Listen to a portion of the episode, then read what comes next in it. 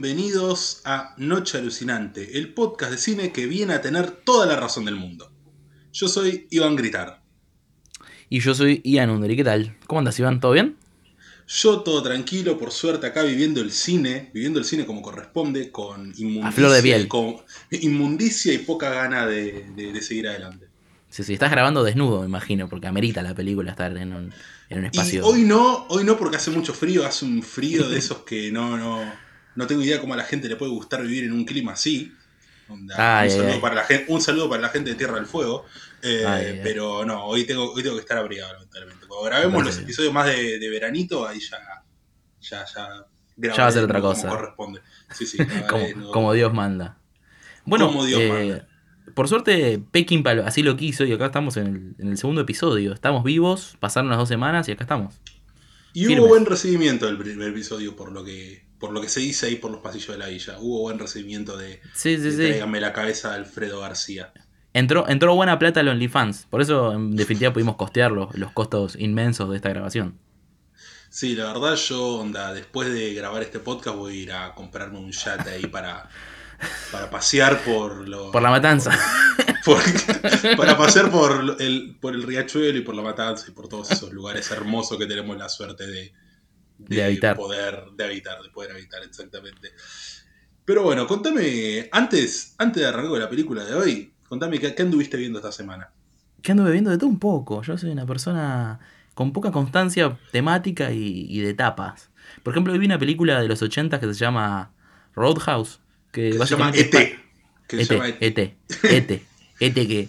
eh, Roadhouse, que es básicamente Patrick Swayze como un matón de, de boliche que se caga piñas todo el tiempo. Es, a la vez que es la película más divertida con Patrick Swayze que vi, es una película que se la pasan en bolas peleándose tipos en un bar.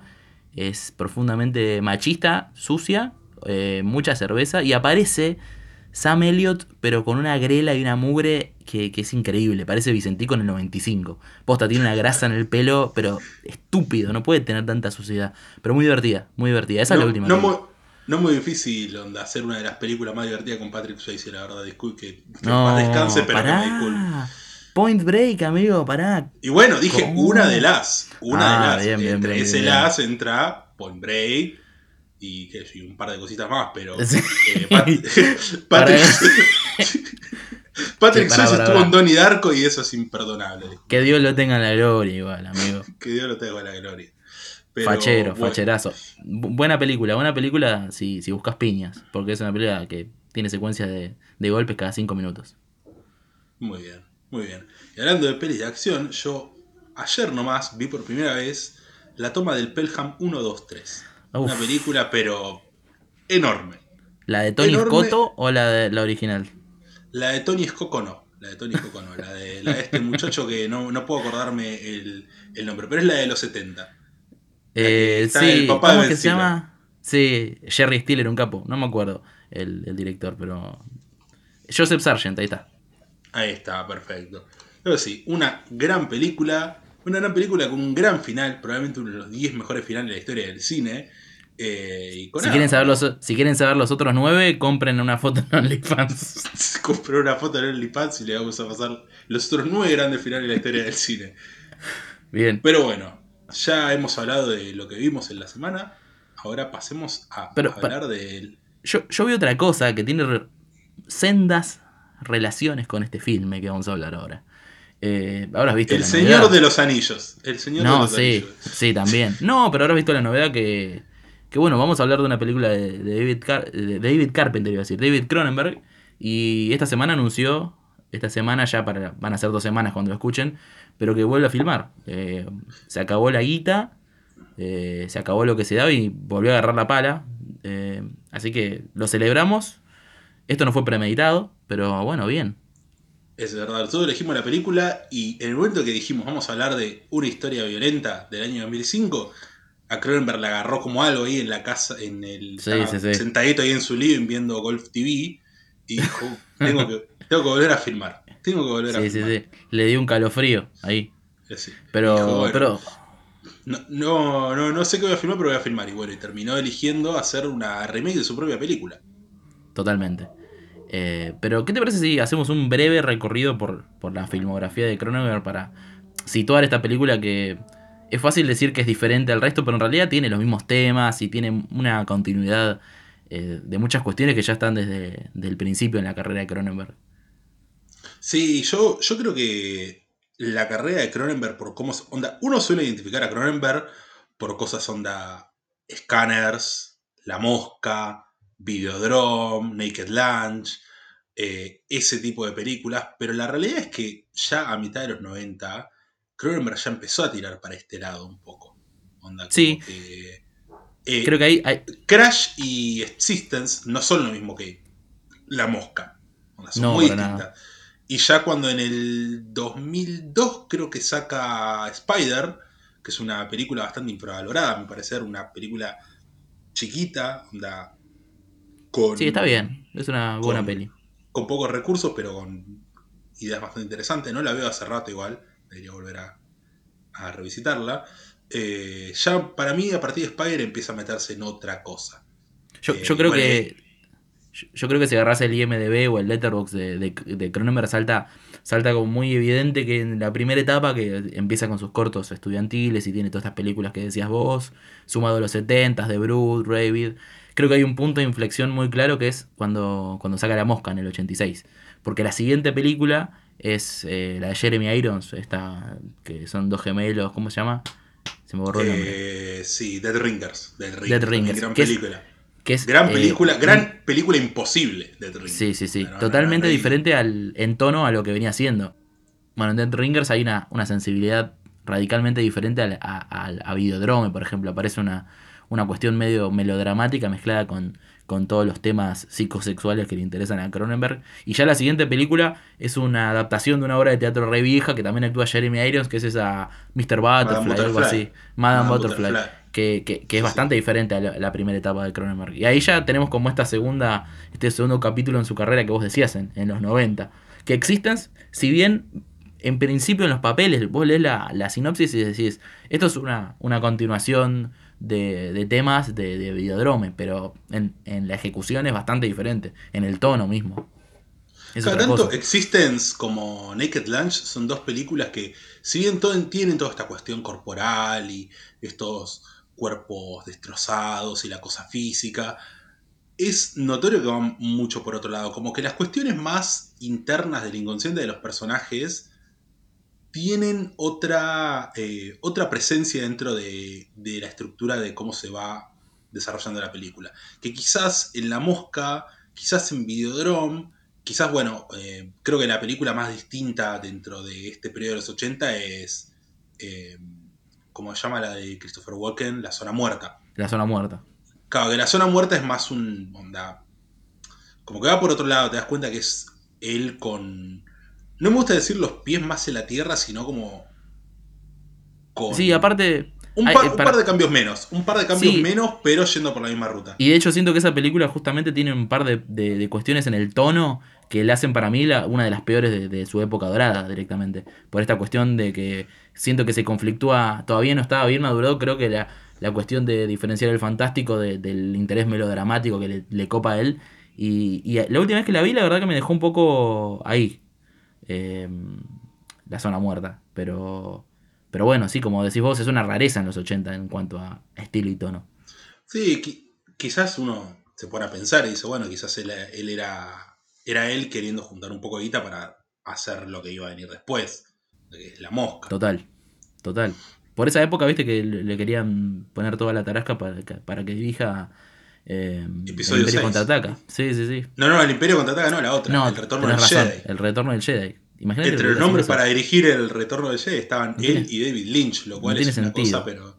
No, no, no. me gustaría ver cómo, cómo eran los Ewoks pensados por David Cronenberg, la verdad, igual. Cayéndose pedazos. Mm. Y bueno, llegó, el, eh, llegó el nuevo milenio para, para Cronenberg y, y, ahí, como vos decías, Spider para mí también abre una, una nueva etapa. También por el tono que elige, porque creo que las últimas cuatro o cinco películas tienen un tono muy particular. Y la que vamos a hablar hoy eh, está perfectamente hablando con el, cine de Hollywood clásico, tanto en la estructura como en, el tono, pero pervertido, ¿no? Obviamente esa oscuridad y esa enfermedad que él tiene eh, metida adentro emerge, ¿no? Porque hay un, hay un momento en la película que parece una película de Frank Capra, porque es como el pueblo pequeño, la familia, y de repente se va todo el demonio. Pero, pero bueno, me parece un punto interesante de inflexión hablar de esta película para, para hablar de todo el cine de Cronenberg, que si bien no es una película ignorada, eh, historia de violencia, pero, pero creo que tal vez no tiene el lugar que se merece entre la filmografía, em, al no ser de terror y no tener la, factura técnica de, de, efectos y demás que sus primeras pelis. Es como la que se tiene en cuenta cuando se dice, bueno, es la mejor de este periodo. Sí. Eh, junto con Promesas del Este, quizás, porque creo que Me encanta, ni Spider, ni la de. la de. ¿Cómo se llama? La de.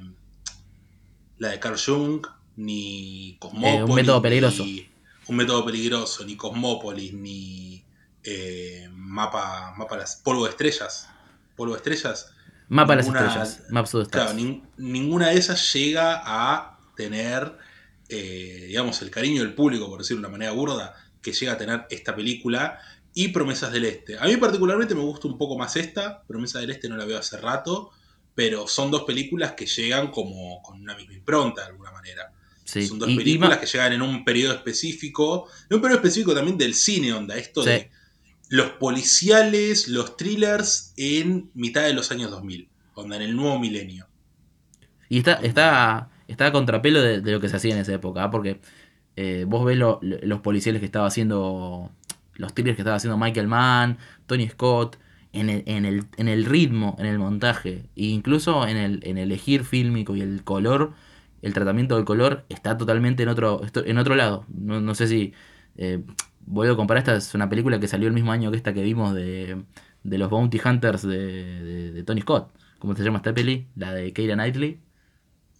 Domino. No, sí, Domino es una cosa totalmente distinta. Donde tiene un montón de nitroglicerina encima esa película. O, o, o los thrillers de Michael Mann de los 2000 también tiene. Para mí esta película tiene una. Tiene un. Tiene un contacto directo con otra forma de hacer cine. Que, que va a contrapelo de lo que se hacía en esa época. Por eso. Bueno, sin ir más lejos, eh, Zodiac de David Fincher. Zodiac sí. de David Fincher es una cosa totalmente distinta. Eh, sí, desde sí, el tono, desde la cadencia, desde cómo elige narrar, desde con qué ritmo elige narrar, las duraciones, onda, Zodiac dura una hora más que esto, bueno, también es una historia real, es otro, otro el aproximamiento que hay de la historia, eh, pero es muy particular realmente, es muy particular, sí, sí, sí. muy particular también dentro de la carrera de Viggo Mortensen que el chabón salga de hacer la saga más grande de la historia, porque... Sí, eh, en cuanto... El Señor de los Anillos este. Fue, claro, fueron titanes dentro de, de la industria cinematográfica, y él viene a hacer estas dos películas hiper pequeñas, eh, con temáticas que van por otro lado, con una cadencia, un ritmo, un tono que va por otro lado. Eh, y es muy particular en ese sentido. Una vez que ya él se, estableció como un actor que lleva adelante películas por sí solo, ¿no? Porque ahora ya Vigo Mortensen, hay películas que la gente dice, esta es de Vigo Mortensen. Pero creo que post Señor de los Anillos, estas son las primeras que se dio ese, esa cuestión, ¿no? La película de Vigo Mortensen. Eh, no sé, me parece que por la época debe ser la primera gran película eh, que, que, la gente vio de, de, un actor relacionado a un personaje que se volvió completamente icónico a nivel mundial. Sí, totalmente, totalmente. Y, y es muy curioso pensar que pasaron, ¿cuánto? Un año de una... Va, igual la filmaron todas juntas a principios de los 2000, donde pasaron cinco años en realidad de un rodaje al otro. Eh, pero vos ves a Aragorn, es un tipo onda, eh, un guerrero, y acá si bien onda, bueno, todas las cuestiones que tiene el personaje de Tom Stahl, es, un, es Vigo Mortensen, el piticito, acá está medio canoso. Incluso en la voz. Chiquito, sí, el, el, el, la entonación de Vigo Mortensen, que hay momentos que ni se le escucha lo que dice, habla muy bajito. Es un padre de familia que va todo el día ahí cabizbajo, atendiendo su restaurante, etcétera, etcétera, onda. Son dos personajes muy distintos. Y bueno, y después esto pasa a ser un tipo de la mafia rusa. Totalmente. En otro tono totalmente diferente. Eh, pero sí, sí, sí, sí. Así que celebramos mucho esta, esta nueva colaboración. Porque aparte, Vigo Mortensen no solo es un actor para, para, para Cronenberg, es un, es un compinche creativo. Vigo Mortensen es un tipo que está relacionado al guion, a la dirección. Y para mí es una sinergia muy piola que tienen entre ellos dos.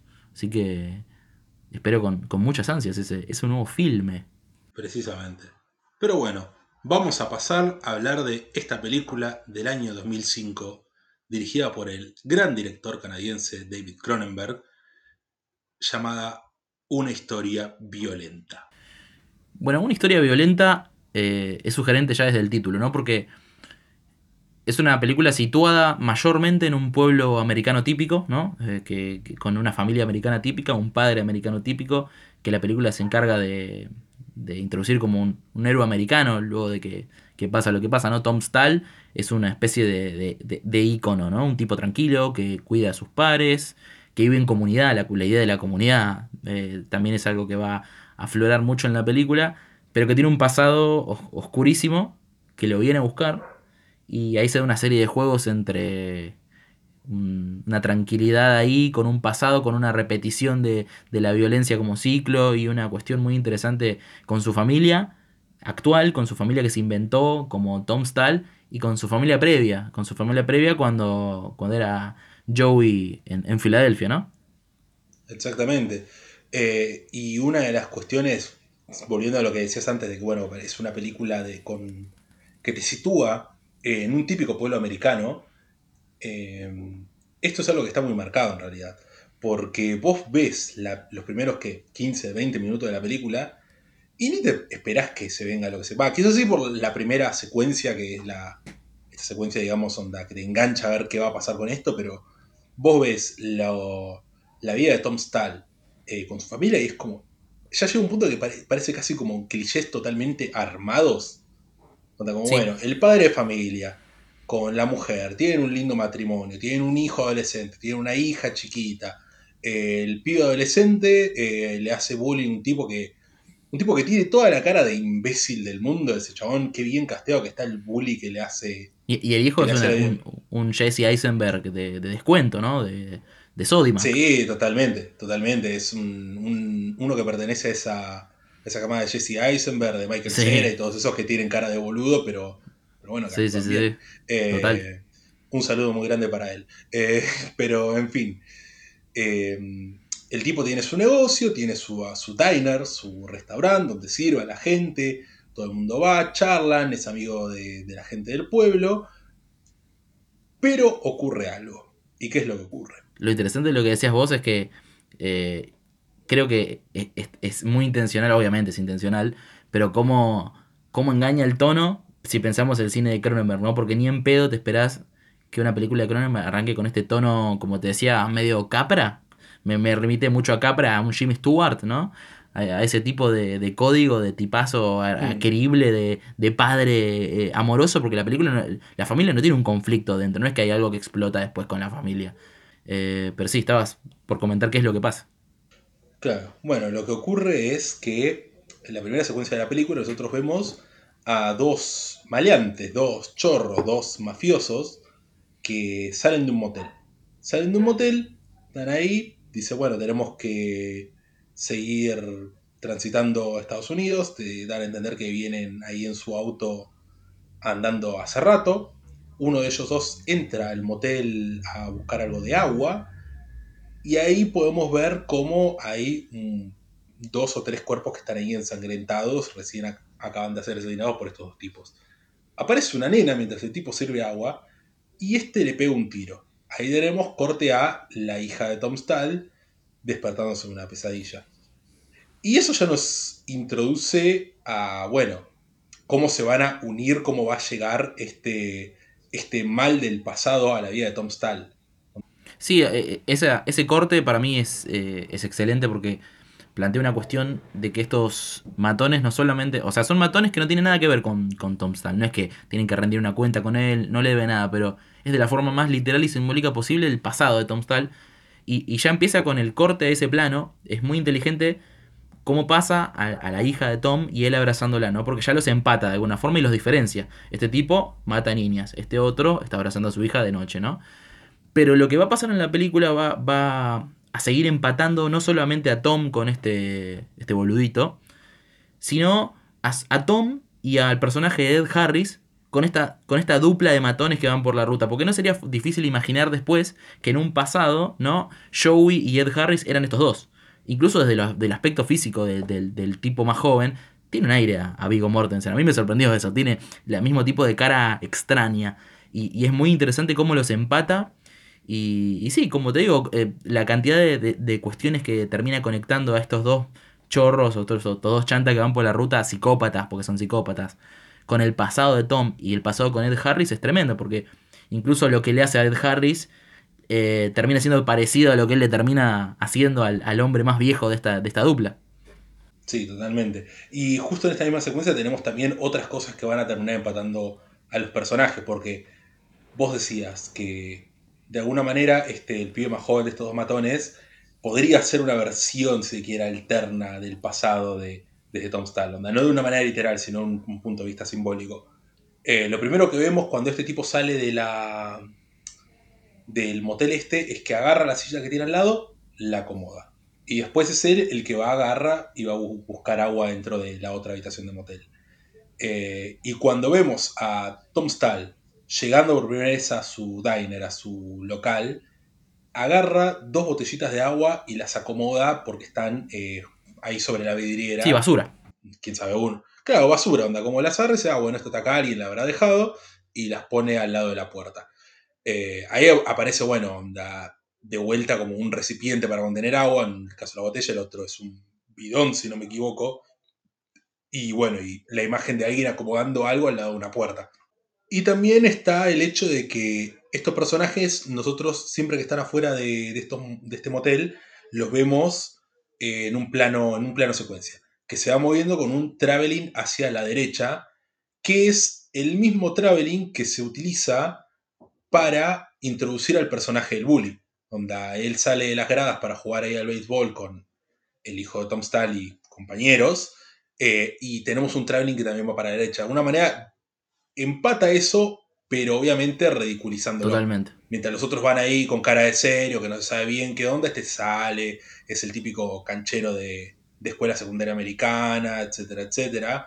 Eh, como si eso fuera una versión aún más corrompida de ese, de ese mal aún más corrompida, pero en un sentido ya, ya de burla. Es como, bueno, este, es uno que se cree malo, pero no es malo en serio, y es algo que va a volverse explícito cuando se los cruce en la calle. Que el bully este va a ir a. va a ir a pegarle al hijo de Tom, pero van a aparecer estos tipos y se les cruza el auto, y cuando el otro le sale fuck you, ni se inmuten, se lo quedan mirando y eso es suficiente para que el otro se acobarde, porque ahí hay un mal que es verdadero. Sí, totalmente, como decías vos, eh, este bully y, su amigo ¿no? que van en la camioneta, eh, es obvio que trata también de, crear una misma situación en un ambiente micro, más pequeño, en la adolescencia, con el hijo de, Tom, que termina siendo algo similar a lo del padre, ¿no? Y reacciona de una forma súper violenta, los caga a trompadas eh, a estos dos tipos que justamente se habían chocado con los, los matones que van al, bar de Tom. Y lo que decías vos de las botellitas es muy interesante porque Estamos primero, empezamos hablando de que esta secuencia inicial, eh, no, la secuencia inicial no, la, la, siguiente secuencia, ¿no? Cuando planteamos la normalidad en la vida, ¿no? De Tom Stahl, esta típica secuencia donde se plantea el universo de los personajes y demás. Eh, una vez que termina la película te das cuenta de la cantidad de advertencias que hay sobre el, peligro que se avecina en, todo este inicio, ¿no? Porque primero empieza con la chica, la, más chiquita, que se despierta de una pesadilla, ¿no? Que sueña con monstruos. Eso es una forma tal vez más sutil de, prevenir un mal, pero después ya a mí me pasó, por lo menos, cuando yo vi la botella y la, y la lata, porque es una botella y una lata, que es justamente el, rubio, al principio agarra una lata. Eh, yo dije, no, están los tipos adentro, ya llegaron. Yo pensé, literalmente pensé eso. Eh, pero, pero no, yo creo que es otra advertencia, que después también hay otra en la misma escena, que es cuando hablan de las exnovias locas con el cocinero que dice, yo tengo una, una exnovia que se levantaba por la noche y pensaba que yo había sido un loco psicópata y me, apuñalaba. Me clavó un tenedor en el hombro. ¿Qué hiciste? Y me casé con es Lo que le, me casé con Es lo que le pasa a la inversa a Tom Stahl, que la, esposa se casó con un psicópata y, le va bastante bien.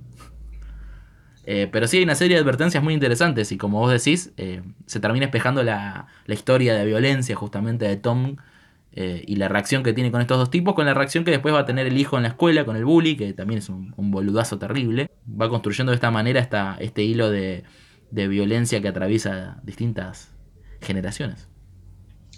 Bueno, y algo curioso con todo este tema de, este el matón de secundaria es que el primer encuentro violento que tenemos, que es post este juego de, de béisbol, el hijo de Tom reacciona de una manera bastante patética, si quiere, onda como que bastante lógica. Le dice, no, bueno, sí, yo soy un boludo, vos sos el grandote acá, me chupo un huevo, ¿para qué vamos a pelear? Si sabemos que, todos acá sabemos que me vas a cagar a trompadas, onda, no, no tiene sentido.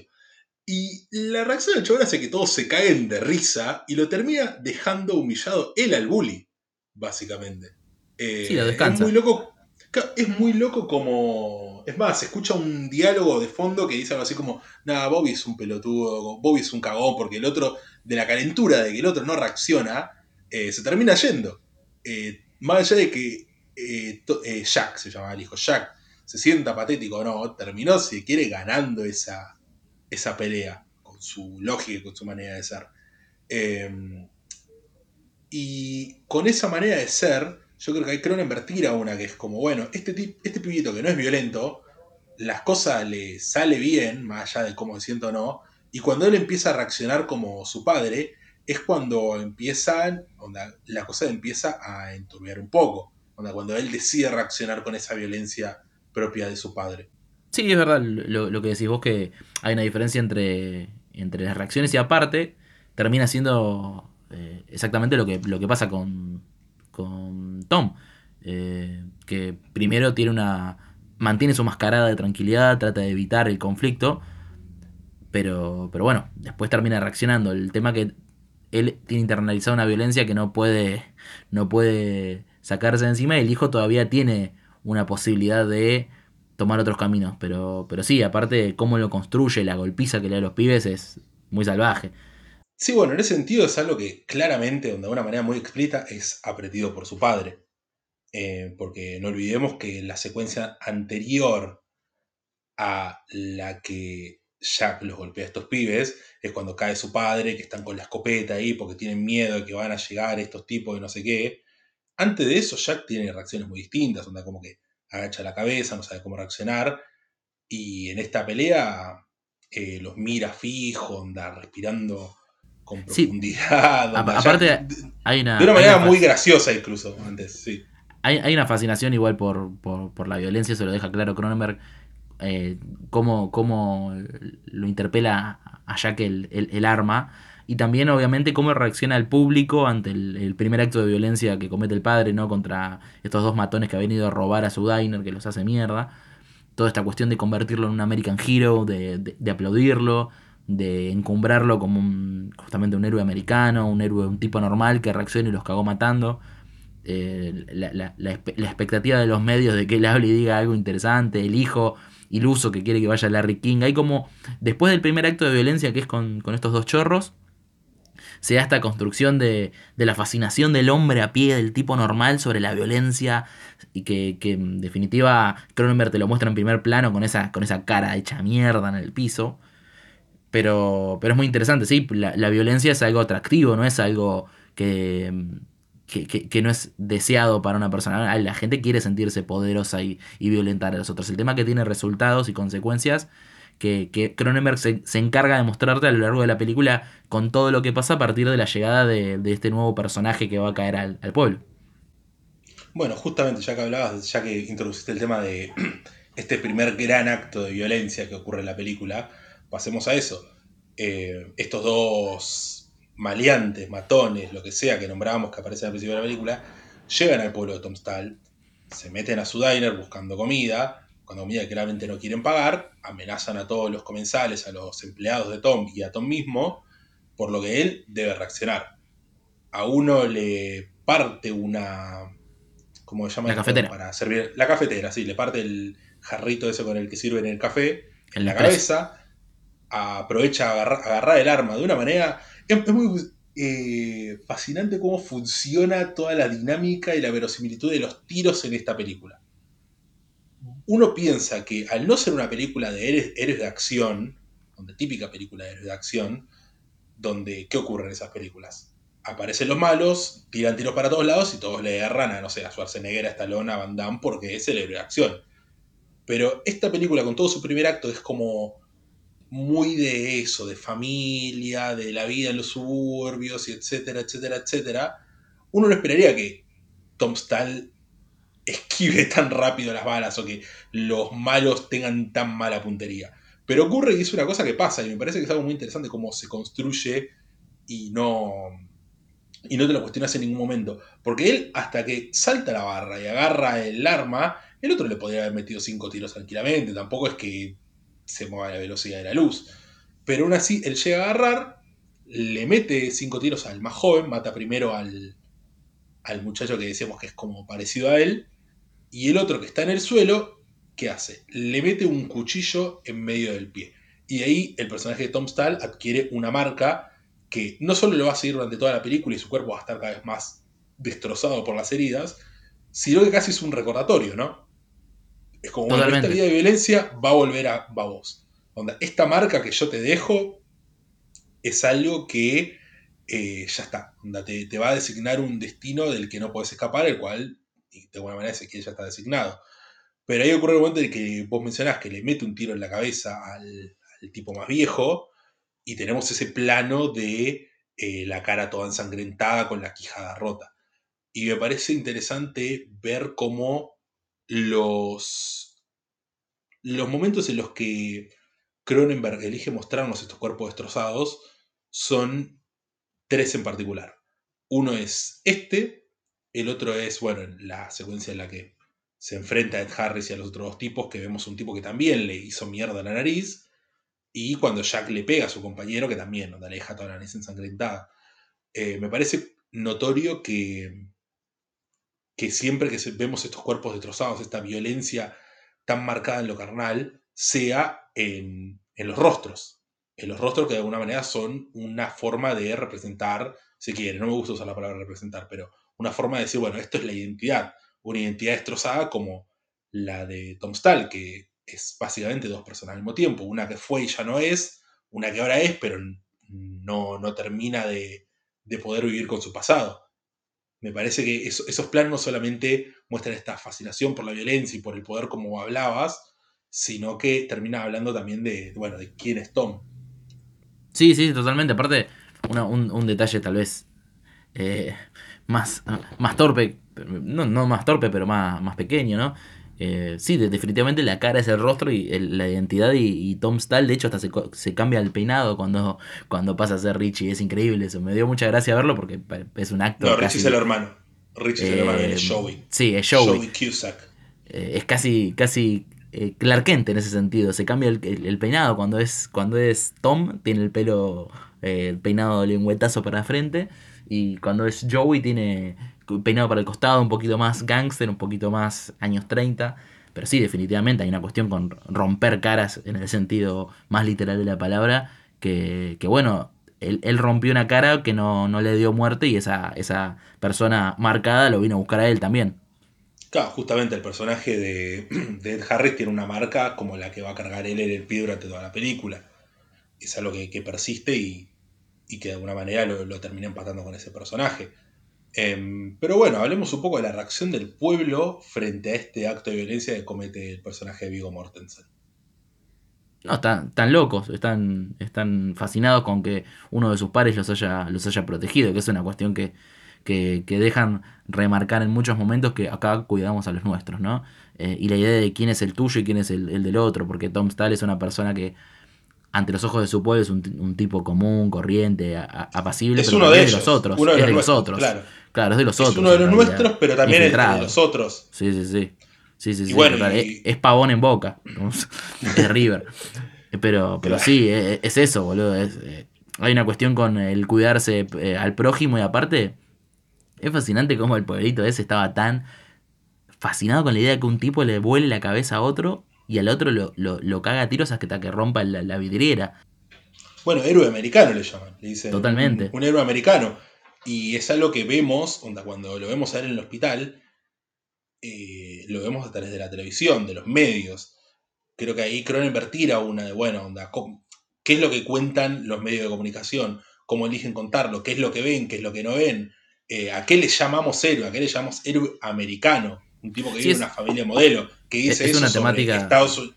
Claro, que dice sobre Estados Unidos y sobre cómo se funda este, ese país y bueno, el lugar que ha ocupado la violencia en ese país. No olvidemos que también es una, una película eh, post 9-11. claro, en, plena guerra de Irak, claro, sí, sí, totalmente. Claro, que, es, este pater familias eh, al cual llamamos héroe y que básicamente hizo mierda a un montón de gente. Eh, yo, pienso en qué, puede pensar una persona que capaz era seguidora de Bush en ese momento viendo esta película. Se volvió loco, lo, lo bancaba. Se volvió loco. No, pero aparte después hablan, ¿no? Dicen, em, eh, el personaje literaliza toda esta cuestión cuando, cuando Ed Harry nombra a Dirty Harry, que es un, un símbolo en, el cine, pero también es un símbolo para, para la violencia eh, como justiciera, ¿no? La violencia justiciera que se carga a los que se, portan mal. La idea de que hay cierta violencia que, está bien, ¿no? Que hay algunos hay que cagarlos a tiros, que, hay que romperles la cara. Y, bueno. A estos hay que matarlos. A, claro. a todos hay que matarlos. Claro, sí, sí, sí. Eh, pero bueno, si te parece, pasamos a hablar de, la cuestión de, de, Ed Harris llegando al pueblo, todo lo que. que, este sería realmente la, la, conexión tangible con el pasado de, de Joey, ¿no? De Tom cuando era Joey. Porque estos tipos que vinieron acá, si bien son pesados, no tienen absolutamente nada que ver ni estaban al nivel de él. Porque se, se nos. En la forma que reaccionan y lo que hacen, se nota que son unos muertos de hambre. ¿No? Roban, roban eh, diners. Joey no estaba en esa. Joey estaban. sí, o sea, son dos tipos que. Son los tipos que llegan y lo primero que hacen es. Se hacen los malos, se ponen a gritar, es como, bueno, matamos a esta, matamos a lo otro, no sé qué, no sé cuánto. Eh, muy distinto a cuando llega Ed Harris con sus, con sus hombres. Donde él agarra, se sienta y dice, bueno, quiero un café negro, que pide exactamente lo mismo que el tipo viejo de, de los otros dos, donde pide un café negro. Y lo único que hace es lo mide, lo, lo boludea un rato, le dice Joey, Joey, pero cuando el otro le dice que se dice, bueno, listo, nos vamos, no sé qué, onda. Reacciona con otro. con otro carisma, si se quiere, con, otra manera de apretar las cosas. Bueno, yo no necesito agarrar y hacerme el malo y gritarle a la gente porque yo si me pinta, saco un arma, los mato a todos y no pasa nada. Sí, claro, sabe, cuándo aplicar. Sabe cuándo aplicar la violencia, totalmente. Sí, sí, sí, sí. Y, ese, tipo de chavales son los que terminan dando más miedo, básicamente. Onda, si tenés estos que es. Onda, primero tenés el bully de secundaria. Tenés el bully de secundaria, que es un boludo, que solamente necesita hacerse el malo con gente que es más débil que él. Un escalón arriba tenés estos tipos que parecen tranquilos, capaz si lo ves a primera vista, parecen tipos normales, no, no son tan explícitas y físicamente imbéciles como el bully, pero en la que arrancan, arrancan con todo, se ponen a gritar, son muy efusivos. Arriba de eso tenés a Harris, que es un tipo que es más tranquilo, en apariencias obviamente, que no necesita ni levantar la voz ni decir nada. El chabón intimida desde su propia acción y, acciones que son con una cadencia bastante más lenta. Y un escalón arriba de eso tenés a Tom Stahl, que básicamente es un tipo que vive el sueño americano, pero por dentro tiene una violencia que es eh, apabullante, que es totalmente destructiva. Y de alguna manera creo que así se va jerarquizando, se va escalonando, onda, eh, los tipos de hombre violento que hay en esta película. Sí, sí, sí, sí. Eh, bueno, después de que lo mide, eh, está, em, em, empieza la, incógnita de la película, ¿no? Porque nosotros ya hablamos con, el conocimiento de causa de que Tom Stahl eh, era Joey Cusack en, Filadelfia. Exactamente. Pero, pero la, verdad que está muy, muy bien construida la, primera intriga, porque hay una intriga, en definitiva, hasta el punto medio del, segundo acto, cuando, cuando Joey se carga a todos estos hay un montón de secuencias donde uno realmente no, está entendiendo bien lo que pasa, porque él mantiene la mascarada durante todo este, ese tramo y e, el asedio de, Ed Harris es, es muy tremendo. Eh, pero, pero es muy interesante cómo logra eso, ¿no? Porque una vez que se saca la máscara y se convierte nuevamente en, en Joey Cusack, listo, empieza otra película, ¿no? Una segunda mitad. Pero yo hasta ese momento entré como caballo de que era un tipo convencional. Obviamente había un misterio por ahí detrás pero no, no más que eso. Claro que justamente, onda, hay una gran diferencia entre la primera y segunda secuencia de tiros, digámosle. Onda, cuando mata a los dos maleantes y cuando mata a Harris, porque la primera es como, bueno, onda, le pegó con, eh, con la cafetera, atinó a agarrar el arma y le disparó a los dos. Uno piensa, bueno, no cualquier persona hace eso claramente, pero que es una situación límite, un tipo común, capaz puede llegar a reaccionar así y tener un poco de suerte, como él menciona uno no, lo cree imposible. Aparte después vemos que tiene una escopeta en la casa, o sea, tiene escopeta en la casa, qué sé yo, no es improbable que sepa disparar tampoco, ¿no? Porque no es algo tan, tan particular. Claro, para un ciudadano estadounidense no, no creo que más vive ahí en un pueblo, no, no creo que sea algo demasiado raro. No, ni que odie a los negros ni que sepa disparar ninguna de las dos. Claro, no, exactamente. Eh, pero bueno, ya después de la secuencia, cuando los hace mierda los dos tipos, te das cuenta que bueno, que el chabón agarra, sabe pelear, sabe disparar bien, etcétera, etcétera, no, no, no es cualquier cosa. Sí, la mujer, la eh, mujer dice, ¿no? Acá había a, a, Joey, apareció Joey, se hizo presente Joey en la casa. Eh, cuando él va a hablarle, ¿no? No, no hay. No tiene ninguna duda la mujer. Una vez que lo ve reaccionar y, y, cómo baja a, tres mafiosos, está bien. El, último, a Ed Harry se lo carga el hijo, ¿no? Que ahí hay una, una situación de, de, continuidad de la violencia en, términos familiares, ¿no? Ahora el hijo eh, es parte de ese ciclo. Pero la mujer es terminante. Una vez que lo ve hacer eso, dice, no, vos sos acá había a Joey, no, no, no, estaba, no estaba Tom Stahl ahí. y es algo con lo que todo el tiempo la gente lo está presionando a, Tom, Joey o quien sea. Eh, el hermano, para el final de la película, le pregunta, y decime, ¿vos cuando soñás? ¿Sos Joey? La mujer le dice, yo cuando te voy a hacer eso vi a Joey. Ed Harris también le onda, como que todo el tiempo la gente está poniendo en duda de quién es realmente él.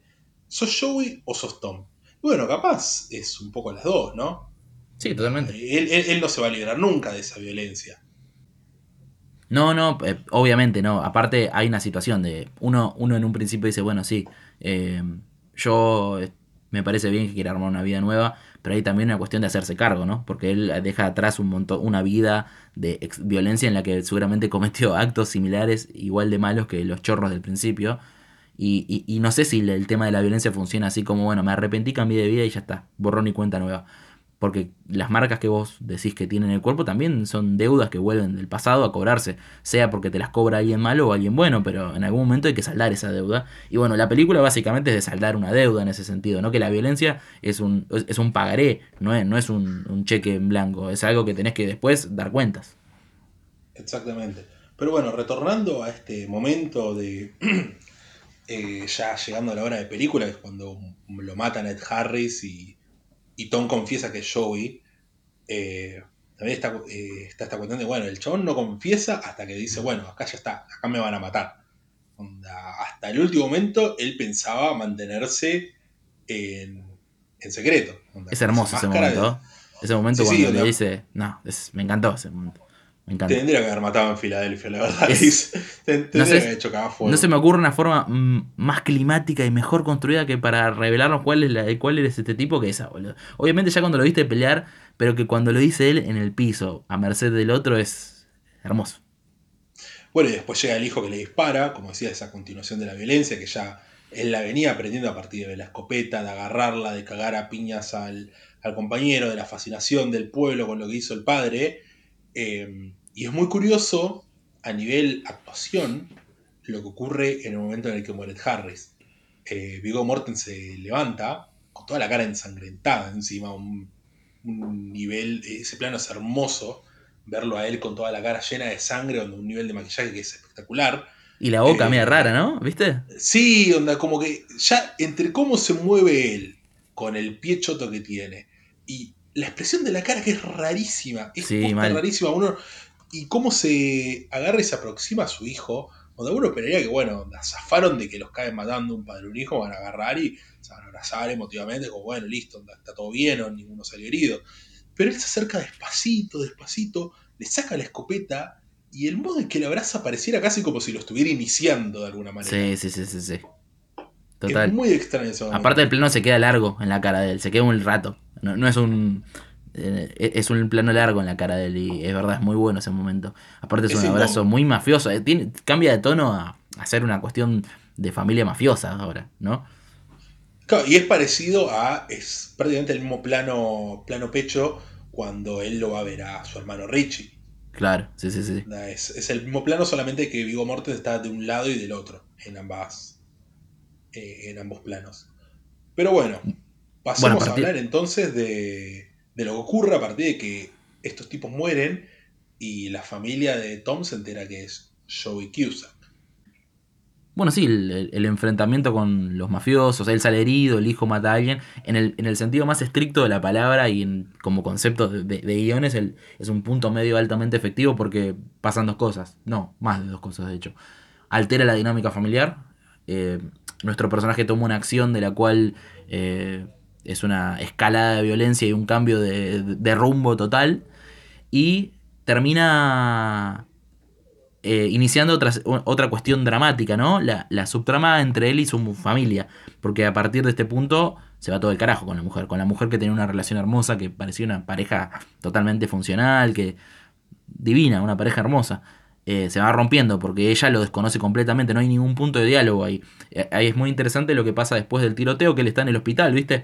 Tirado. ¿No te, ¿no te pareció que en la primera eh, escena en que él está en el hospital, luego del primer enfrentamiento, la, habitación está filmada con un, con un tiro, con un plano tal que, parece chiquitita la habitación del hospital. Pero cuando volvemos a esa habitación después del, del, segundo tiroteo, que la mujer le habla desde la silla, es enorme el espacio, parece que está a 5 metros la silla. Eh, es muy raro eso. Ese plano final donde ella está sola, sola sentada con la puerta ahí, eh, sí, parece una habitación que es pero inmensa. ¿Viste la diferencia? Es tremendo eso. Hay algo que me parece interesante en el tono, cómo cambia después de que básicamente la muerte de Harris, que es que se vuelve casi una comedia negra. Onda, parece una película de los Cohen la última media hora. realmente. Incluso en el momento en el que la mujer está ahí llorando, diciéndole, eh, pero ¿cómo? ¿Cómo puede ser, onda? ¿Qué, qué, mierda es Tom Stahl? Eh, ¿De dónde sacaste ese nombre? Y él dice, disponible. It was available. It was available. Es, como, chabón, ¿qué clase de respuesta es esa? No tiene sentido el modo en el que él le responde a la mujer.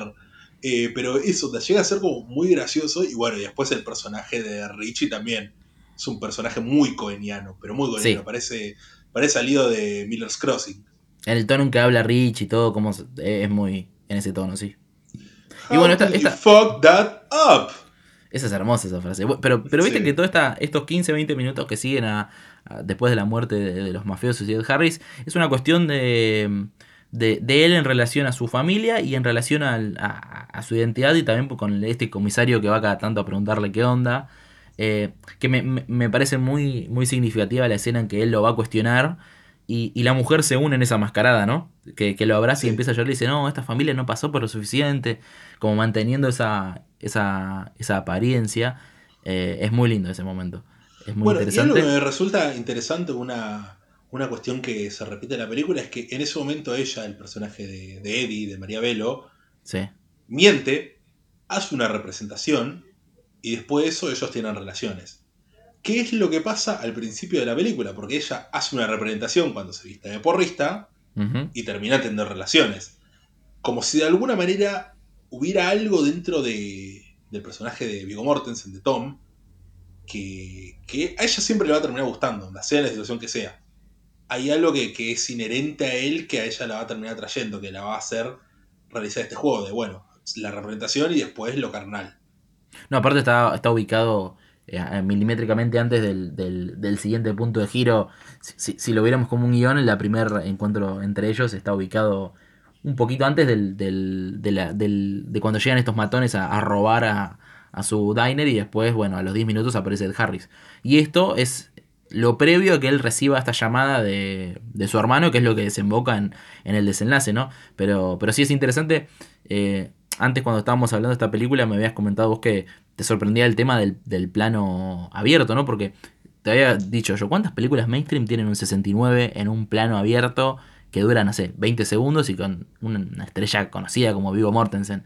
No se me ocurrió ninguna todavía. Totalmente, en el cine americano, particularmente en el cine americano mainstream, porque esta es una película de, de, llegada. Sí, sí, sí. Eh, no, eh, por lo general las escenas de sexo son filmadas, son más como, bueno, pero más cerrados, para básicamente no mostrarte todo, porque no, obviamente son todas escenas hiper cuidadas, onda no están garchando de verdad, pero acá parecía que están cogiendo de verdad, onda que están haciendo un 69 de verdad. Es, es eh, tremendo, es tremendo cómo cambia incluso el personaje de, de Vigo en, relación al sexo. En la primera, cuando ella va y se le tira encima, él dice, You're naughty. Y, y en la segunda, él es un demoledor de coños salvaje, tipo, va por ello. Sí, sí, totalmente. Y bueno, eh, hay una cuestión también con esta... Onda, el, plano este que mencionamos, donde este plano abierto de ellos está haciendo un 69, vos ves los cuerpos ahí enredados, de manera que parecía que prácticamente están, no sé, haciendo una toma de lucha, ¿viste? Sí, sí, sí. Verlo desde, esa, desde esa perspectiva de cómo se filma. Body horror. Como, como eso.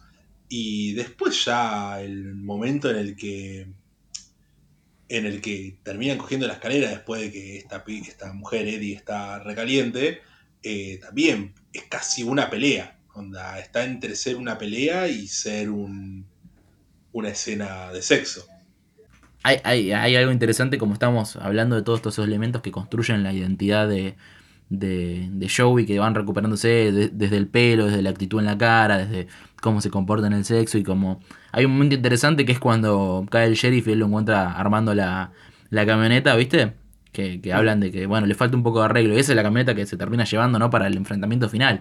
Que vuelve también algo, incluso eh, para, del pasado, incluso para llevarlo a, su encuentro final. Y, y sí, él recibe una llamada de su hermano. Es, es muy interesante cómo con poco con pocos recursos ya de, una pone en marcha este último encuentro, porque hasta el principio hay una hora de un asedio tremendo de Ed Harry que lo va a ir a ver a la casa, lo, lo persigue, medio que lo tiene ahí, lo empieza a psicopatear, y el hermano lo llama, le dice Brohim, y le dice, che, vení para Filadelfia, saldemos estas cuentas o va a seguir pasando lo que siguió pasando hasta ahora. No va a parar la violencia hasta que vos no vengas acá a hablar de lo que hay que hablar. Y encima el personaje este, el personaje de Richie, uno ve y dice, pero ¿de qué se queja este tipo? Onda tanto le rompió las pelotas que se vaya su hermano. Si lo tenés a Tom viviendo en, una granjita en medio de, de, la nada, de un pueblucho de Estados Unidos, y otro vive en una mansión prácticamente. Lo primero que dice Vigo Morte como como, ah, bueno, lindas casas. No, sí, Richie tiene buen gusto. yo creo que eh, es, un aburriento, básicamente. Linda, linda, puerta tienen una, ¿viste? Sí, sí. Alta, alta, alta alberja. Y el otro de pedo tiene un buzón, un buzón todo hecho mierda. De Estados, sí, sí, sí, Pero bueno, sí, llega Joey, llega Joey a lo de su hermano Richie. Eh, ocurre este momento en el que, bueno, el abrazo que se dan, que es parecido al que le da él a su hijo, y se pueden a charlar de, las cosas que ocurrieron cuando eh, este personaje le, cuando Joey le sacó un ojo al personaje de Harris, a Carl Fogarty. Con, alambre de púas, ¿eh? Con alambre de púas. Muy tranquilo. Yo, yo, todavía me pregunto cómo mierdas es para agarrar un alambre de púas y sacarle un ojo a alguien. No, pero aparte la forma en que hablan de, de Joey en el pasado es tremendo. Él era el loco. O sea, el personaje de Harris no era el violento. El violento era él. Él era Joey. El loco era Joey claramente alguien que saca un ojo con un alambre de púas es un demente total. Eh, entonces es interesante cómo conflictúa la imagen que nosotros nos construimos de este, de este hombre tranquilo modelo eh, con lo que nos está contando la película, que era un demente total y que el hermano le dice, vos eres un enfermito, ¿qué onda? Claro, sí, bueno, y el hermano también todo el tiempo lo está midiendo igual que el personaje de Harry, solamente con otra aproximación por esta cuestión de la, bueno, hay una cosa que no pueden escapar, que son hermanos. Claro, incluso cuando le dice, ¿Y cómo te va la vida de casado? Yo la verdad no podría estar casado porque me gusta andar cogiendo por ahí y la verdad tener amantes es como mucho quilombo porque tenés que andar fingiendo, algo que no sos, que es básicamente hmm. lo que hace eh, Joey en su vida de casado. Y después lo ves ahí que se queja, que dice, no, pero bueno, sí, yo ahora estoy en una buena posición, pero todavía un poco desconfían de mí. Mirá que están esperando que yo caiga. No tiene sentido lo que le dice. Vivís en una mansión, ¿para qué me rompés las bolas a mí? Termina siendo, Termina siendo lo que, lo que hablamos al principio, que la violencia no solamente es un recurso de protección, sino que termina siendo una obsesión para los demás y también una cuestión de, de, un estatus que te, brinda la violencia, ¿no? A, Tom le brinda el estatus de héroe, de héroe, de héroe americano y este tipo, en su mente, le brinda el, lugar de domado, domado por el hermano menor que lo, durmió y lo cagó y, lo y se fue. Eh, en su mente tal vez, ¿no? Porque tal vez no es algo real que los mafiosos le desconfían porque hace 15 años su hermano se fue. Pero es muy, muy interesante eso. Claro, es un método de. es algo más para ostentar. Como todas las cosas que ostenta el personaje de Richie, eso una cosa más es eh, digamos, la violencia. Eh, pero bueno, Richie intenta matar a su hermano, uno de sus matones intenta matar a su hermano, él los mata a los tres matones. En la escena eh, más delirante, eh, acá hay un contacto con, con el estilo de violencia pequimpeaniano de que te chupa un huevo el verosímil, porque Vivo Mortensen tira unas pares de, de acción increíbles, ¿eh? Sí, onda, es muy parecido al final de, Alfredo García que mencionaba la semana pasada. No hay manera de que, de que el personaje de Benny pegue esos tiros, no hay manera de que el personaje de, de Joey eh, pueda escapar de, esta situación. Onda, realmente no hay manera y es justamente lo que dice el personaje de Richie. ¿Cómo arruinaron esto? No, no, tiene sentido. Lo está ahorcando, lo está ahorcando con un alambre, boludo. No, no tiene sentido con esos hilos de metal. Por eso, onda, hay una cuestión de, bueno, de que ya llega un punto de que Cronenberg se caga de risa de, esa cuestión del verosímil.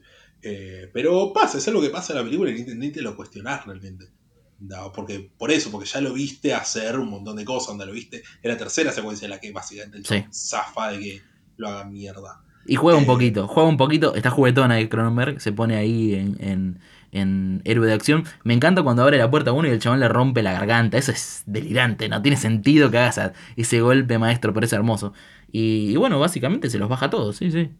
Se los baja a todos y termina matando a su hermano Richie, quien se queda fuera de la casa. Sí, con un tiro en la carita. Un tiro en la cara, que acá hay algo que también me parece interesante, es que vos ves el plano en el que la bala sale del arma de Vigo Mortensen, pero ves el plano en el que la bala entra en la cabeza del personaje de Richie. Uno sabe a qué velocidad van las balas, sabe, entiende que es imposible que poder ver las dos cosas en el mismo... Va, no, es imposible, bueno, pero desde la cuestión del montaje... La magia del cine, pibe. Hay, varios frames después de que el chabón pega el tiro, hay varios frames antes de que el chabón reciba el balazo como que realmente Cronenberg se molesta en que veas la bala entrando en esa cabeza.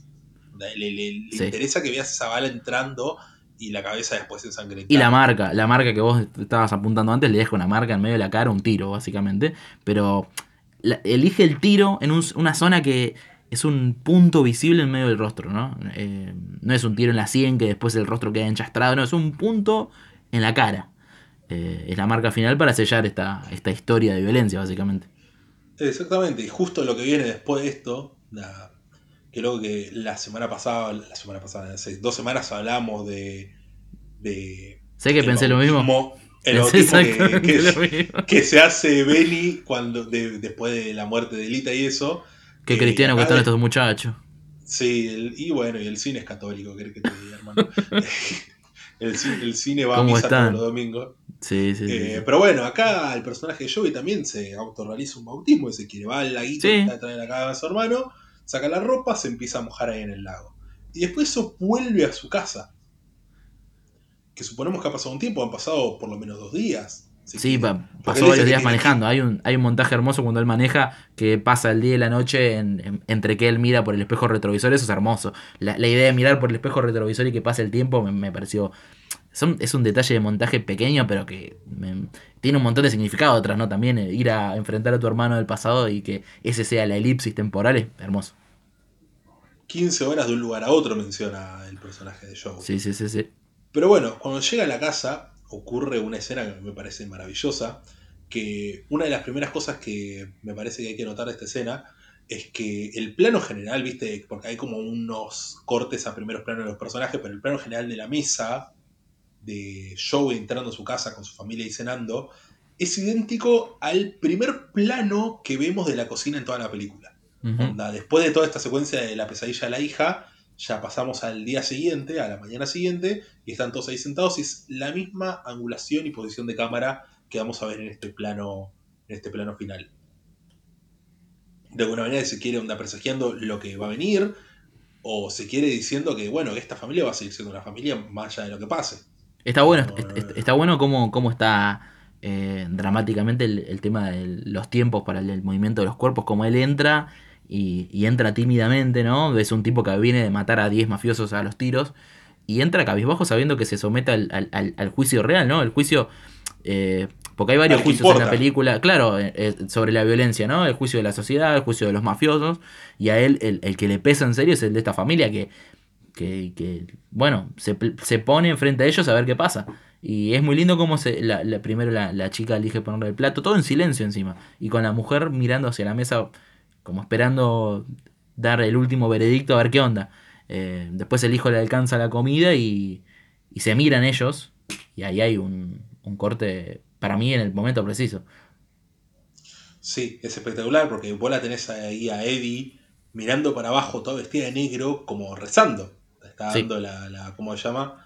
Eh, las gracias. Las gracias ahí ante la cena. Eh, bueno, los hijos, ya como mencionaste, uno le alcanza el plato, otro le alcanza la comida, como que de alguna manera ya lo perdonan ellos, dicen, bueno, nuestro papá, ya está, es lo que hay. Y, y vos estás esperando, bueno, a ver qué onda el personaje de Eddie. ¿Qué va a pasar con esto? Porque claramente la que más lo juzgaba era ella. La hija chiquita, bueno, no, no tiene nada para entender. Eh, el hijo como que se retó un poco, pero vos sabés que lo, va a terminar perdonando. Hay una sí, lo va a entender, de hecho, lo va a entender porque él hizo algo similar y, y, yo siento que todavía la, película no, no nos elige no mostrarnos la charla en que él se explique, que les cuente cómo fue su vida y qué, qué hizo, por qué quiso cambiar de vida. Porque no lo necesitamos, porque eso se lo debe él a su familia, no nosotros como espectadores. Pero, pero es muy potente, como vos decís, ella, la posición que está, el color, todo, y que la película cierre con esa mirada y que corte ahí. De, no está inconcluso porque nosotros entendemos a qué va a seguir, pero elegir cortar ahí eh, es mucho más interesante que seguir 10 segundos más. Claro, justamente, donde si bien no ves el perdón explícito, hay una cuestión en, bueno, de vuelta, como decíamos, la mirada. Ellos dos se miran a los ojos.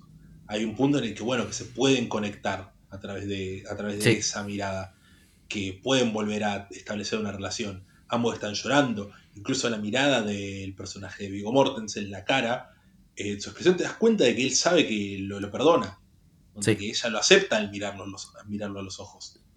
Que hay algo en ese punto de, bueno, él va a tener que dar sus explicaciones, lo que sea, pero que él puede ser parte de esa familia siendo Tom o Joey o quien sea, o la síntesis de los dos. Totalmente. Yo te, vengo a plantear una pregunta, una pregunta que me surgió de esta película, que la vi dos veces y si bien tengo una idea por dónde puede ir, también tengo la, sospecha de que es una elección estética que no tiene eh, mayor cuestión y que está perfecto que así sea. ¿Qué onda en esta película con los caballos? ¿Cuál es la onda con los caballos acá? Vos viste que hay... ¿Con los caballos? Mira, primero es una situación tremenda. Hay muchos cuadros de caballos en las casas. Tercero. Segundo, no, estoy salteándome puntos. Cuando él está arreglando la camioneta que va a llevar a lo de su hermano, hay un caballo, ¿no? Hay un caballo de fondo. Y algo que me sorprendió es que repare, cuando lo está matando el matón, él se logra escapar parándose sobre el, escritorio y saltando para atrás. Y, la, y está muy explícito la, estatuilla de un caballo puesto en la mesa. Eh, me pareció que, había algo... Y, y, aparte dentro de la casa de este tipo había más cuadros de caballos. Eh, para mí es que Cronenberg estaba teniendo una, etapa de timbero o algo similar, porque lo pensé y dije, ¿qué, qué, significado puede tener la idea de. Jugar al 37, nene, jugar al 37 totalmente. en la tómbola nacional. Pero ¿sabes qué? Me gusta más pensar que es una decisión estética que, que, se la, que le pintó la chota ponerlo. Porque mm, eh, a mí me pareció interesante verlo, me pareció lindo verlo, me, me, llevó a pensar. Y la verdad que no le encontré un punto de conexión que, no sea una vendida de humo, ¿no? Pero me, me gustó. Y, por ejemplo, había planos en esa secuencia, en la última, en la que vos, eh, la, de acción, que ¿no, te llamó la atención a vos también cuando él entra y, y, hay un angelito, una especie de cupido señalando para el techo y él mira exactamente la dirección que señala el angelito. Eh, me parece que hay una, un par de decisiones de Cronenberg son hermosas, que, que son de esas cosas que, que, que, está en pija, está tirando planos interesantes que no necesariamente, viste, esconden una, significación que se simétrica con otras cuestiones, pero que están bárbaros igual. Y lo de los caballos, me quedo ahí, capaz que vos tenías alguna, alguna idea. A mí la, la, que, la punta que me tira el caballo es que, bueno, en principio eh, lo siento como un animal muy asociado también, bueno, al, al western y a la, y a la América antigua, si se quiere donde este animal laborioso, este animal de transporte, eh, y además un animal muy masculino, ¿no? un, animal, un animal fundacional, ¿no? Un animal que hace falta para crear un, una patria. Claro, exactamente, de alguna manera. Sí, bueno, de vuelta, donde yendo a lo masculino, al cowboy y a la idea de, bueno, de cemental. coge como caballo. sí, coge como caballo, y, Vigo Mortensen. Como, como, chupa vagina Vigo Mortensen. Sí, sí, sí. Eh, como, otro, como, otro, como el otro ídolo de San Lorenzo dijo alguna vez, garrote, garrote, garrote.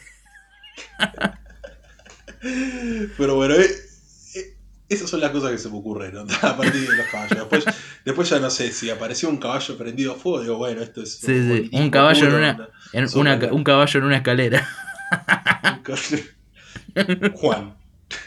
qué bien, qué bien. Pero, pero bueno, eh, hemos conversado sobre una película muy interesante, muy bella, que, habla con el cine tradicional, que después lo siguió haciendo, ¿no? Con el cine de gangsters, con, con el toque propio de, de, Cronenberg, que es pervertir las cosas, darle una, una cadencia física todo, ¿no? Porque a él le interesa lo físico. En esta película tal vez lo físico está disminuido, pero es igual de importante. Ya marcaste vos en qué instancias es importante. También el tema sexual aparece claramente. Eh, así que yo siento que es, injusto. Yo, yo, de hecho, la primera vez que la vi hace mucho tiempo pensé en esto. Esta es la película menos Cronenberg de Cronenberg. Ahora revisitándola dos veces, la verdad que no. Es una película que mantiene todos los temas. Incluso en la puesta en escena hay cosas muy similares a otras películas. Eh, porque tal vez reducir a Cronenberg a, los efectos de, Rob Bottin y a los y al gore es sacarle un poquito, desmerecerlo un poco, ¿viste? bajarle el precio. Es quedarse con una cuestión estética y no aplicarlo, no fijarse en las temáticas que trata un director autor, ¿no? Sí, totalmente. Quedarse con, solamente con, los espejitos de colores y no, pensar qué es lo que está queriendo decir esta persona. Claro, a mí me encanta igual la nueva carne, me encanta, viste, sacarme revólveres de dentro del cuerpo, de Harry y todo eso, me encanta igual. Pero, pero sí es una película que dialoga perfectamente con la filmografía de, de Cronenberg, que está pronto a expandirse. Esperemos que, sea una película interesante y esperemos estar vivos todavía para, para tal vez conversarla en este mismo espacio, ¿no? Tal vez en, de acá a un año estemos hablando de, Crimes of the Future con nuevamente eh, Vigo, Caballo Mortensen y, David Cronenberg ahí. Me parece perfecto. Yo la Crimes of the Future original no la vi nunca, así que no podríamos verla para ver qué onda. Bueno, si vos la viste. Sí, es, de la etapa experimental, viste que él empezó como un, como un sí, Ni esa ni estéreo, ningún, de facultad. De la vi. Sí, sí, sí. Ninguna de las dos la vi. Empezó como un falopero de facultad haciendo experimentos ahí estéticos que están buenos porque después eso lo usó en sus películas más narrativas, ¿no? O sea, lo estético lo terminó implementando en algo narrativo, pero bueno, empezó experimentando, está muy bien. Pero bueno, antes de terminar, onda, yo para ir cerrando, vamos a hacer dos cosas. La primera, mencioname cuál es tu peli favorita del señor David Cronenberg. Si no es este, Cronenberg definitivamente es La Mosca. La Mosca es la película que más vi, eh, la, que, la que más me interpela, la que cada vez que le veo le encuentro aristas diferentes. Eh, me fascina. Hay, hay un plano en particular de La Mosca, cada vez que lo veo me, prácticamente lloro, que es cuando... Después del, de cuando ella va a visitar a, a este tipo en, en, el laboratorio, ella sale corriendo y él la mira desde arriba, alejándose con, en el auto con el otro tipo desde arriba del edificio, pero está um, filmado, está iluminado, está actuado, está puesto como un monstruo como gótico. Si fuera, como un monstruo gótico, eso me emociona tanto la, la, síntesis de significado que tira en esta película Cronenberg me, me, encanta. Y aparte el nivel visual que tiene, me, me fascina la, la, mosca, la verdad. Sí, yo la verdad opino lo mismo. Mi favorita es la mosca. Y yo diría que esta estaría entre un top 3 también. Sí, está ahí tranquilamente, sí, sí. No sé, no sé si segunda, pero la mosca ahora capaz te diría esta porque la acabo de ver dos veces básicamente. Capaz si vuelvo a ver la mosca digo, no, sí, claramente es la mosca, pero le tengo como más cariño a esa, que hace rato no la revisito. Pero bueno, y la otra cosa es que yo te propondría que tiremos una pista de cuál es la película que sigue para este podcast. ¿Vos estás seguro? ¿Vos estás, seguro. y lo querés hacer? Estoy seguro. Vamos a tirarles una. ¿Pero de qué, de qué cuál? ¿Qué, ¿Qué, tan? Una puntita, una puntita. ¿Pero qué tan? ¿Hasta dónde? ¿Hasta los huevos o solo el.? No. No, no, no, que se esfuercen. que, se dilaten. Que se dilaten y, la piensen. A ver, dame un ejemplo eh, bien, bien superficial de qué tipo de pista querés vos. ¿Que es blanco y negro? ¿Eso? Es una película. Mira, ahí vos tirás una, ya tiraste una. Es una película que es en blanco y negro. Y yo voy a tirar. ¿Qué puedo tirar? A ver. Apa tiene algo que ver con esta, con esta que hablamos de hablar ahora. ¿Tiene algo, que, ver? con, con History of Violence. Mm, de una de las cosas que mencionabas. mencionábamos. Onda, hay algo, onda de, de, la cuestión esta de la incógnita principal, de si no saber si es Joe sí, o totalmente, Tom. Totalmente. Hay una cuestión con la identidad. con la identidad, exactamente. Vamos a hablar. En blanco y negro que tiene que ver con la identidad. Para sí, sí, sí, sí. Hablando de esto. Y actúa Norman Brisky. Cualquiera. La fiaca, eh. Pero bueno, eh, ya, va a tocar hablar de una película argentina. Ya vamos a tener espacio. Ya, vamos a tener la suerte de hablar de, los caballeros, los caballeros de la cama redonda. El cine argentino va a tener su noche alucinante, claro que sí, señor. Exactamente. Pero bueno, ya habiendo hablado en plenitud de esta hermosa película, yo te cansado. Yo, ya mucho cine, mucho cine por hoy. Mucho cine por hoy. voy a agarrar, voy a sentarme, voy a ver Grey's Anatomy ahí en el. Yo, yo voy a ver contenido, voy a ver un poco de contenido. un poco de contenido, exactamente. Para ver si algún influencer me corre por, el, por, por ver contenido ahí en redes. Si se enoja alguien. bueno. Bueno, entonces nos despedimos. Esto ha sido Noche Alucinante. Pueden seguirnos en nuestras redes sociales. En todos lados, tanto Instagram como Twitter. Para estar atentos a las cosas que vamos a anunciar prontamente para bueno, nuestros siguientes capítulos y, para que nos dejen su opinión cualquier sobre qué le ha parecido esto. Claro, eso es lo más importante. Cualquier insulto, cualquier consulta, cualquier idea, opinión, mándenlas. Eh, que, que, no van a ser respondidas, ni tenidas en cuenta, ni nos va a importar la verdad que es muy poco, pero, pero sí, está bueno el, diálogo constante con, la gente, ¿no? Con el público, con, los fans. Del otro lado, sí, sí, sí, con, los millones. Pero bueno. Pero bueno, yo soy Iván Gritar. Y yo, por ahora, soy Ian Undri. Y esto ha sido Noche Alucinante. Adiós.